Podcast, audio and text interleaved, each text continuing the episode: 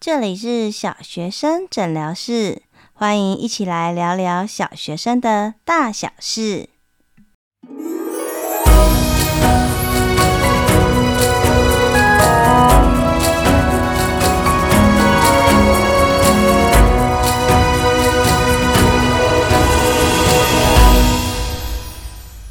Hello，Hello，我是依晨，今天过得好吗？欢迎再次回到小学生诊疗室。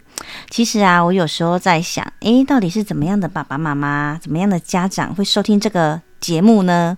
你知道，像我自己要打开就是那个呃 App 的时候啊，你会发现旁边有很多闪闪发光，正在引诱着你。所以我真心觉得啊，大家可以收听这个节目，真的是非常用心的家长。那我自己也觉得，当家长真的是一种修行。但是呢，千万不要忘记，不管诶，你有没有觉得你做的好不好？好，我希望大家都可以先看到你是这么的用心，这么想要学习，想要改进，想要嗯、把最好的留给孩子。哦，从这边就可以知道，其实大家真的是很用心的家长。哦，在心里要不断不断的肯定自己，给自己拍拍手，摸摸自己的头，说：哇，你怎么这么棒呢？你怎么是这么用心的家长呢？好，那所以呢，如果我们可以把这份温柔给自己，千万不要忘记，也一样的把这份温柔一样给孩子。也许孩子现在做的还不好，也许也许他可能没有达到他自己的期望，哦，或者是他可能呃卡关了，遇到困难了，或甚至他逃避了，或者是他有时候不负责任等等等，但这就是孩子嘛。好，所以我邀请大家就可以先欣赏孩子，先看到他好的地方，再慢慢前进。好，我们常说，其实人生就像一场马拉松，而且可能每个人的终点都不一样，因为每个人的生活、人生实践都不一样啊，你想要追求的目标也不一样啊。OK，好。那月考完之后呢？这一集我们要来聊什么？哇，这个我在那个我的许愿池里面真的是排行第一名。好，如果大家有想要什么听听的什么项目，可以到呃小学生诊疗室的脸书粉丝团上面置顶有一篇文章是许愿池。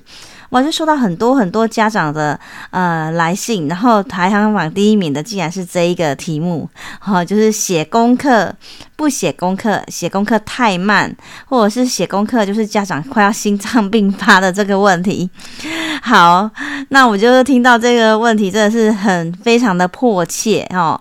我们说孩子的那个各项的呃状况，其实他有急迫哈，或者是可能比较可以慢一点处理的。那如果写功课这一点哇，我相信就是非常的迫切哦，因为功课每天都要写，那很多家长就在那边长期拉锯。我相信这个题目啊，就是不是只有对家长来说，对老师来说也是排行榜第一名，就是最头痛、最可怕，然后最无奈的一个话题，就是功课写功课这件事情。OK，好，那我先分享一下。其实我教学二十年来，曾经有遇过那种班级，就是前导师会来，很抱歉跟我说：“啊，依晨老师啊，真抱歉呐、这个班级就是他们会有一半的功课就是已经习惯不交作业，从一年级到四年级。”那我一接，哎，真的是这样，哎，可是其实稍微用一些些方法，大概一个月左右，全班就可以交功课了。那现在也曾经有接到小朋友是不写作业，然后小朋友会写到半夜十二点，然后妈妈在家里就是教到哭啊、崩溃啊，甚至于就是呃礼拜三下午，因为小朋友十二点多吃完饭就回家了嘛。然后我在下午研习的时候，就会接到妈妈的来电，我就很紧张，以为发生什么事情。一点多，然后妈妈就很崩溃，说：“啊，我不想要再盯他写功课了，这实在是太痛苦了。”然后就是觉得差的天都快要塌塌下来了这样。那我就用一些方法，然后在下一个星期三就把孩子留下来。结果呢，妈妈接完妹妹回家，十二点四十，没想到一点多我就打电话跟妈妈说，这个小朋友啊，在学校已经完成所有的作业了。然后妈妈就非常吃惊。好，那这到底怎么做呢？好，我们来跟大家好好说一说。那我觉得，其实，在教养上面有呃一些想要先跟大家分享的，就是有的时候我会先分享我怎么样做，然后当然，如果孩子比较年纪大了，可能有不同的状况，那根据他的年龄啊、个性啊跟状况都有不同的应对方法。好，那我这边先分享一下，就是我有三个孩子，然后他们其实会自己自动自发写功课。然后大家就眼睛瞪大，就觉得哇，是真的中头彩吗？所以事实上，其实我很少在功课上面就是烦恼过什么问题哦。像现在可以录呃节目啊，或者是可能写书啊，也是因为我的孩子他可以自动自发哦。说真的，如果有时候他忘记拿联络本来给我签，我也会忘记签，就是所有的责任在孩子自己身上。那怎么做呢？其实我在第一集、第二集跟大家分享的亲子共读，我觉得真的威力很大。好，你看哦，从刚开始七八个月，他当然是乱翻、乱咬、乱撕。可是慢慢慢慢大了，他就会发现，哎，其实这个书上面的内容啊，跟真实状况真的是有一样的球，哎，也有一样的小狗，哎，他慢慢就会去做连接。然后慢慢的，你就会发现他专注的时间越来越长。等到小班的时候，他就可以专心听你讲完一本绘本。然后每天每天这样听到中班，他就没有办法满足于绘本，他就想要听桥梁书。所以桥梁书有时候一讲，哇，那可能是十分钟、二十分钟以上，他还会跟你互动。所以无形中他的专注力就拉长了。到大班的时候，就是桥梁书有时候也快要没有办法满足他了，他就想要听一些比较难的啊，哦，少年小说啊，或比较长的故事啊。好像我们家小宝大班，他就听神奇柑仔店，然后一次要听一整本，就是你知道一念就要念一个小时。但是大家可以想见，吼，像这样子孩子，他专注力这么长了，到小一来写功课，大概是半个小时左右的时间，他其实他的专注力是够的，所以他很快就可以在那边安静的好好把自己的功课写完。所以其实这个专注力真的是就是没有办法勉强或短时间拉长的，需要长时间。所以刚开始，如果你的孩子就是诶写一下，然后就东看西看，那。没办法，就是很正常哦，我们就先接受。但我们要看什么？看他的成长。诶，今天这个可能少年从东 东晃西晃一下，跟你说他要喝饮料一下，说他要上厕所，有没有觉得场景很很熟悉？哦，那都 OK，对不对？好，那慢慢再加长。诶，妈妈希望你把这一项功课做完再离开。好，慢慢看到他的进步。所以大家可以听到，像刚刚亲子共读，孩子他的专注力就已经延长了。所以我的三个孩子回家，哈，老二会更快，因为老二就看着老大的背影，他就开始自己把功课拿出来写。所以回家通常他们就会，呃，要试第一，所以回家先洗手啊，洗餐盒啊，然后换下鞋子啊，然后洗洗手脚啊，然后妈妈就会端上好吃的点心哦，因为其实他那时候已经累了嘛，所以先让他吃一下点心，聊一聊今天做了什么事情啊，然后他就自动自发就坐到书桌前面去完成功课。那他们也知道，要是第一没有完成功课之前，其他事情就是没有办法做。好，你可能也不能看电视，你也不能玩手机。好，但我们家是没有玩手机这个项目啦。好，你也不能去看书，你就是要好好的把这件事情完成。哦，可以的话就是，呃，他完成一项，我们就会起来叫他起来去动一动，好，跳跳绳啊，哦，开合跳啊，然后呃，外面走一走啊，好，去散散步回来，然后再重新写下一下一个部分。所以，如果有呃正在收听的幼儿园啦、还有一二年级的呃家长，就是哦，现在是非常关键的时期哦。他看到这么多的前辈在网络上，诶，有十题都是九题都是在问功课的问题哦。这一点真的确确实实，现在可以好好把握哦，可以包办你后面就是十几年开心的生活。好。那我当然知道有的家长就说啊，怡晨老师，你现在讲这个已经太晚了，我们家小朋友已经小四、小五、小六了，来不及了，怎么办？哦，其实还是有一些方法哈，可以去看的。那首先呢，我要先请大家去观察，就是我会遇到很多家长来问我问题，比如说他就问我说，哎，怡晨老师，我的孩子不写功课。哦，可是你知道，其实很多的状况啊，我只能知道他不写功课以外，我没有其他的线索，我其实很难去贴近你的需求，给你一些我想得到的方法。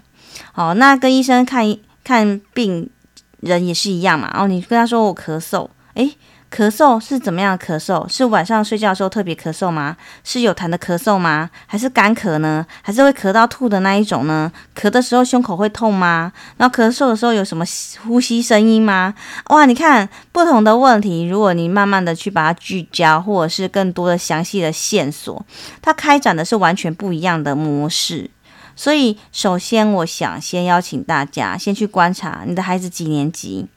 那不写功课是第一个，你有没有确定他功课都会写？也就是说，你可以稍微试探他看看哈，比如说数学，你会写吗？写一题，妈妈看看。哦，好，他都会写。因为有些孩子他如果不会写，他的问题就可能呃需要再更复杂一点，可能你要跟老师联络，或者是看他的学习状况、他上课的效率等等等。那如果他都会写，第二个就是看他的功课量会不会太多。哦，其实我自己当老师啊，我会认识很多很认真的老师，他们会哇出很多很多的手写作业，因为他会很着急，很希望孩子有好的学科知识学习等等等。但我们知道啊，哈，一伸一只手伸出来都会有长短不一样。那一个班级当然也会写得快的跟写得比较慢的同学。写得快的孩子，哦，没错，他真的是低年级半小时，中年级一小时，高年级一个小时多。那写得慢的呢，他可能回家要写到三四个小时哦。那大家想想看，这是一个很可怕的问题。一个孩子呢，从早上好，假设七点好了，到下午，假设礼拜二整天班好了，到四点，他已经上课了大概九个小时左右，回家还要写两三个小时、三四个小时、四五个小时以上的作业，那真的就是过劳了吗？那我们知道他的身体跟心情没有休息，没有足够的休息跟放松底下，他其实没有太多的注意力，所以他写写写写写，他那个成效其实不彰，而且他没有好的休息时间，他会影响到他的睡眠啊，或他的人际互动啊，跟家长的交流啊、陪伴啊、吃饭啊等等等，甚至情绪啊，开始会发脾气啊。然后可能家长又会苛责他，然后就变成恶性循环。隔天上课品质、精神也不好，所以久而久之就变成一个非常可怕的恶性循环。所以前面讲到啊，就是我在带这些孩子的时候，首先我都会先呃确定他们回家真的会写，所以我在上课的时候会注意他们的学习状况。那回家真的都会写的时候，我会稍微就是看看他写的品质跟他的速度。好，所以大部分我刚开始会出的作业，大概就是低年级半小时，中年级一个小时，高年级一个小时多之类的。那这些孩子，我就会去看，如果他真的是呃程度比较弱，或者是书写速度比较慢，那我就会稍微调整一下。好，假设我们班有一些孩子，他是书写写字真的很慢，一项一百字的小日记，别人大概十分钟，他要写一个小时，我就会跟妈妈说，那我们这一项功课就先不要写。但是呢，就是请妈妈用录音的录给我。诶，我们要的要求，呃，学习目标有没有达到？有。但是孩子就省下一个小时的休息时间，那真是太棒了，对吗？好，那听到这里，我想很多家长就会去去去烦恼。诶，可是我怎么样跟老师说？好，我其实自己是老师，我其实也蛮 害怕这个问题的啊。就是其实我觉得很认真的老师啊，就是他其实也会很容易受伤哈，因为他越认真，受伤越重。那老师要顾及的是整个班级，所以呢，我提供几个方式哈。如果是我的话，我可能会这样说，就是先在之前慢慢跟老师累积信任感。哇，感谢老师啊，就是你真的很认真，我们小朋友就是觉得上你的课啊收获很多，而且老师你做了什么什么什么，所以我们小朋友进步很多。我们真的很感谢你可以遇到这么认真的老师。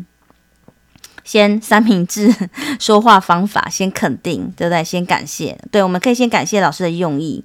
哦，只是哦，老师不好意思，我们家、哦、左撇子哦，或者是我们家真的动作比较慢，等等等。好、哦，但所以他回家真的会花好多时间，压缩到他睡眠。到后来呢，我甚至发现他学习的动机呀、兴趣呀、也都受到一些影响。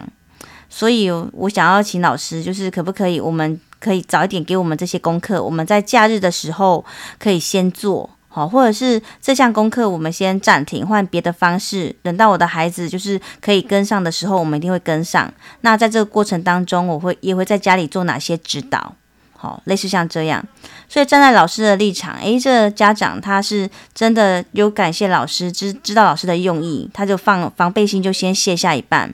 那第二个是，诶，这家长也不是想要企图影响全班，而且他的孩子真的是出现了一些真的不，我也不太想看到的状况。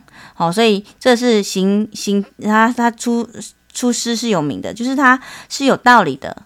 那也是为了这个孩子的状况，那这家长也不是完全就不写了，他可能是换个方式，或者是提早写，或延后补，或者是换个不同的方式。那呃，家长也允诺，就是之后如果可以的话，慢慢让孩子跟上。所以其实站在老师的角度上面是觉得 OK 的哦，就是是可以可以比较容易接受的哈、那当然就是真实的状况还是要看各位家长您的那个孩子的导师的个性哦去研判哦，比如说孩子回来。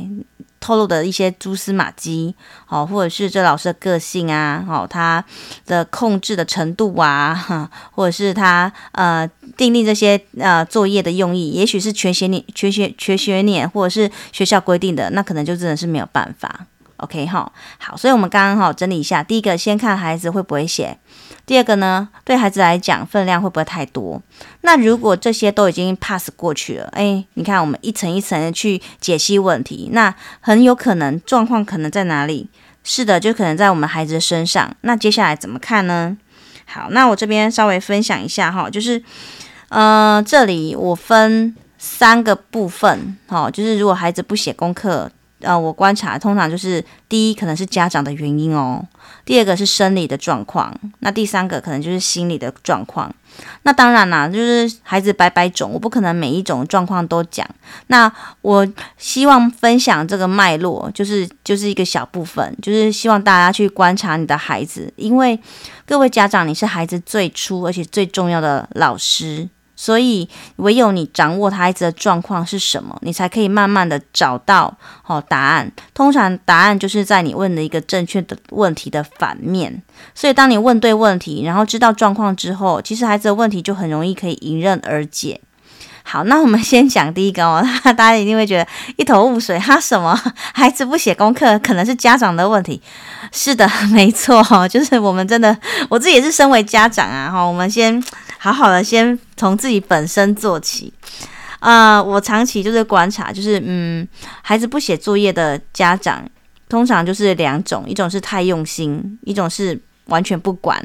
太用心的家长哈，我想想看，第一个就是他就在写。然后妈妈就是坐在旁边看，然后非常的紧张，另外一手就拿着橡皮擦，他写一个字就说：“啊，你这一个不对，你这一撇太短了，来来来，擦掉擦掉擦掉。”好，好不容易孩子就写了一个：“你这个不对，这样不对，你看它上面这样子啊，你有没有在看呐？啊，你写这样子对吗？好，不对哦，擦掉擦掉擦掉，就是你知道写一个字擦两个字哦。”大家想象一下，如果你去上班呐、啊，然后那个老板跟你讲说：“哎，你做那个企划案就是都不行，重做。”然后当你在打字的时候，他就在旁边盯着你。然后你写一行，他说：“哎，怎么可以这样写呢？来来来，去除、删掉、delete。”你会怎么感觉？哦天呐！我是不是就不要不要做了，或者是我就不要我就摆烂嘛？我在那边等老板跟我讲怎么写，我再写嘛。诶，你会发现你的你的想法就是孩子的想法啊，所以我们千万不要当就是橡皮擦父母哦，就是。不要一边写一边帮他擦掉，其实这个对他的打击是很大的，他一点都没有成就感，他就像犯人一样，就每个字都要呈上认可，而且越写越多，你有发现吗？他如果干脆不要写，他还不会累，就写一个就擦一个，写一行就擦一行，本来就可能是有五行作业，就爸爸妈妈擦完之后变十五行，变二十行，哇，这个作业还会无限升值，实在太可怕了，就觉得哇，这是什么地狱噩梦吗？啊，作业噩梦这样哈，所以这个千万就是不要。那比较好的方式是，我知道爸爸妈妈很心焦哦，怎么写成这样？回去家老师会不会说什么啊？哦，那我怎么样怎么样？先把你的焦虑放下，好，先看看爸爸妈妈你要做什么事情。像我就会拿一本我喜欢的书，你写你的，我看我的，等到你写完了，我再一起看。那看的时候，我们帮孩子就是修正的那个。呃幅度也不要太大啊，不要忘记哦，哈，就是我们先看进步嘛，你不要一下子就哇，你一定要一百分，这太难了，孩子很容易会失去学习的兴趣跟耐心，甚至于就是很多我看到很多孩子，他甚至会呃变成对立反抗。就是不管爸爸妈妈说什么，就跟你反抗。到后来，爸爸妈妈都还要拜托老师说：“哎，老师，你帮我跟他讲什么？因为我讲什么他都不听了。”好，那这个有没有救？还是有，但你要需要更长的时间帮他建立重新的信任。好，所以我们不要当橡皮擦爸爸妈妈，也不要一边写一边苛责，也不要帮背后领爸爸妈妈，这都不要哦。那另外一种是，嗯、呃，孩子他就不写，然后在那边拖拖拖拖拖。然后呢，我就跟家长沟通，家长就说：“哦，有啊，我有放手啊。”然后我说：“那呃，最后怎么样？最后我就是陪着他，然后在那边补他的功课啊，补到十一点，他也说他很想睡啊。我还怕他饿了呢，然后去煮一碗面给他吃。大家有听到其中的那个重点吗？就是爸爸妈妈虽然说放手，让孩子哦，就自己承受后果，可是最后孩子有自己承受吗？没有诶。他感觉到特别的受到妈妈的重视，尤其很多家里有很多孩子，妈妈还特别为我煮了一碗面，好像是奖励。所以爸爸妈妈，你要稍微就是思考一下，就是呃，放手给孩子，应该就是如果是我，我就会跟孩子说，嗯，孩子啊，就我们要当一个演技比较好的家长，对不对？哈，哇，妈妈看到你没有写完，弄到这么晚了，你又很想睡，妈妈也是好心疼哦。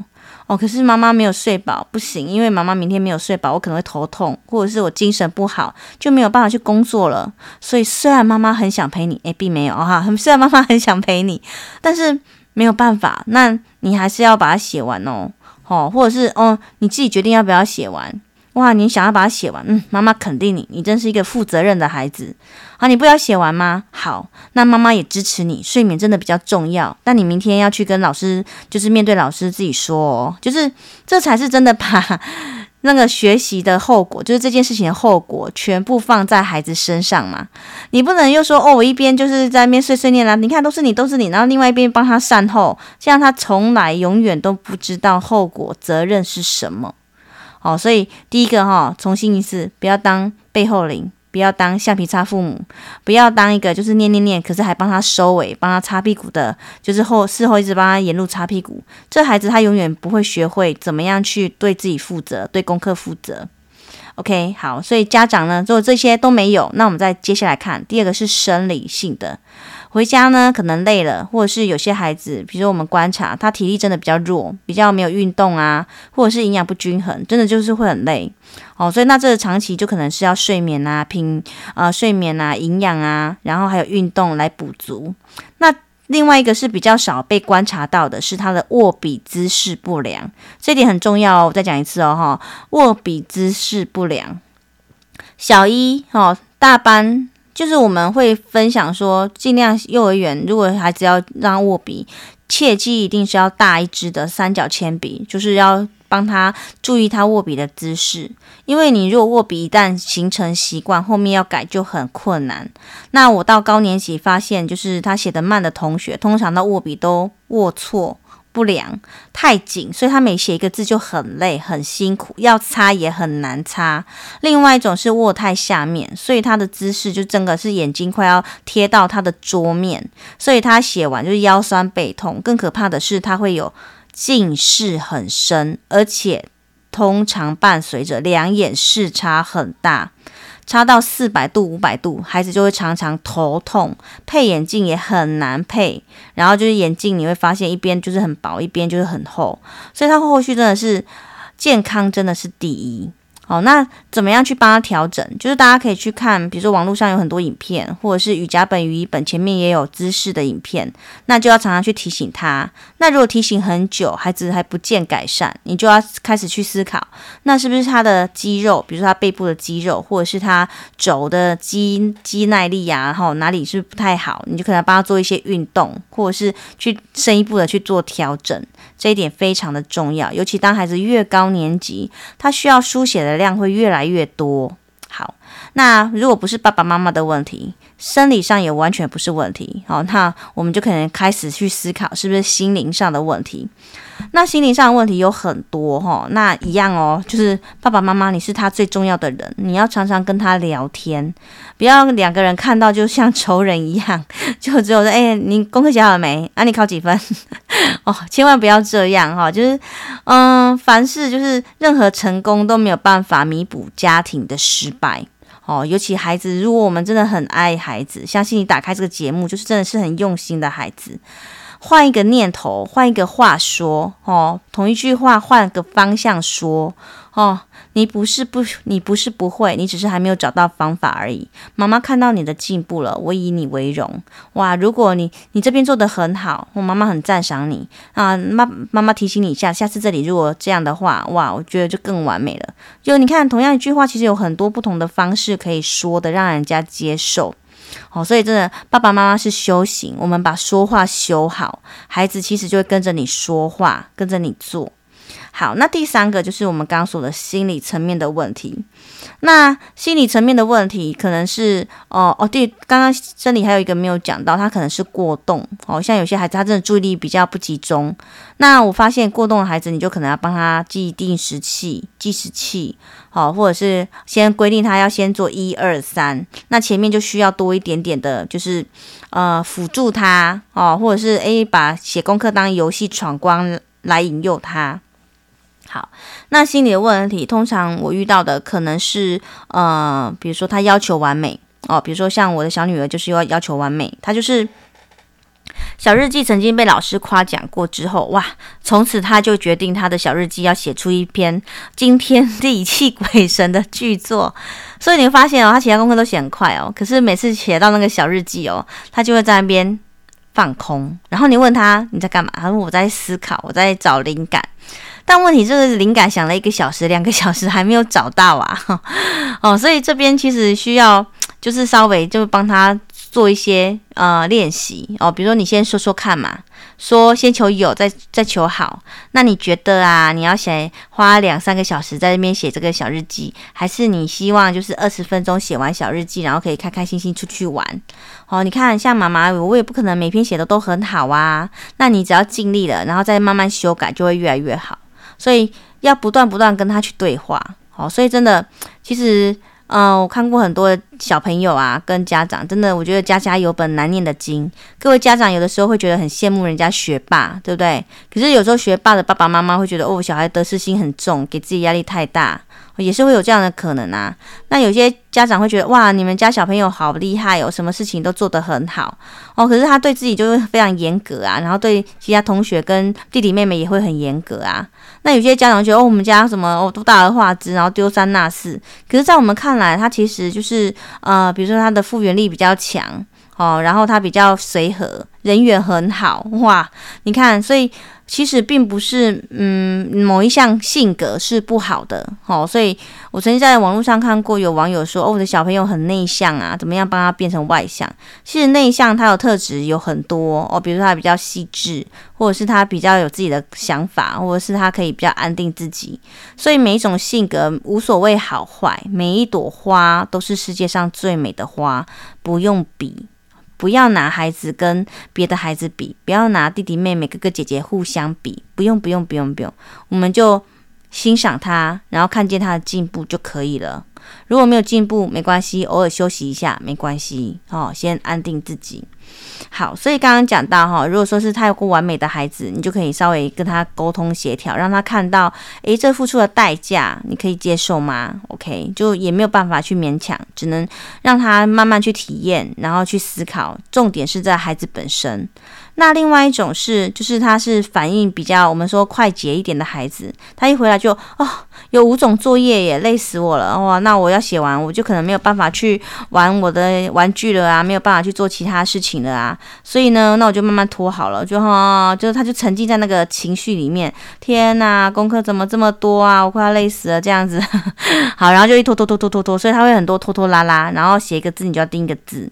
好，那这时候我们就要来债务协商，哎，不是，就是我们要来好好，也是要跟他聊一聊，对不对啊、哦？然后，所以我跟这些孩子通常的那个谈天内容大概是这样：哎，你今天有几项作业啊？我、有五项。哎，哪项最难？哪项最简单？哦，是这里哦。哎，为什么你会觉得这一项很难？哦，是这样啊，这一项为什么很简单？哦，原来你喜欢这个，喜欢那个。那我问你哦，如果你要让你先写，你要先写哪一样？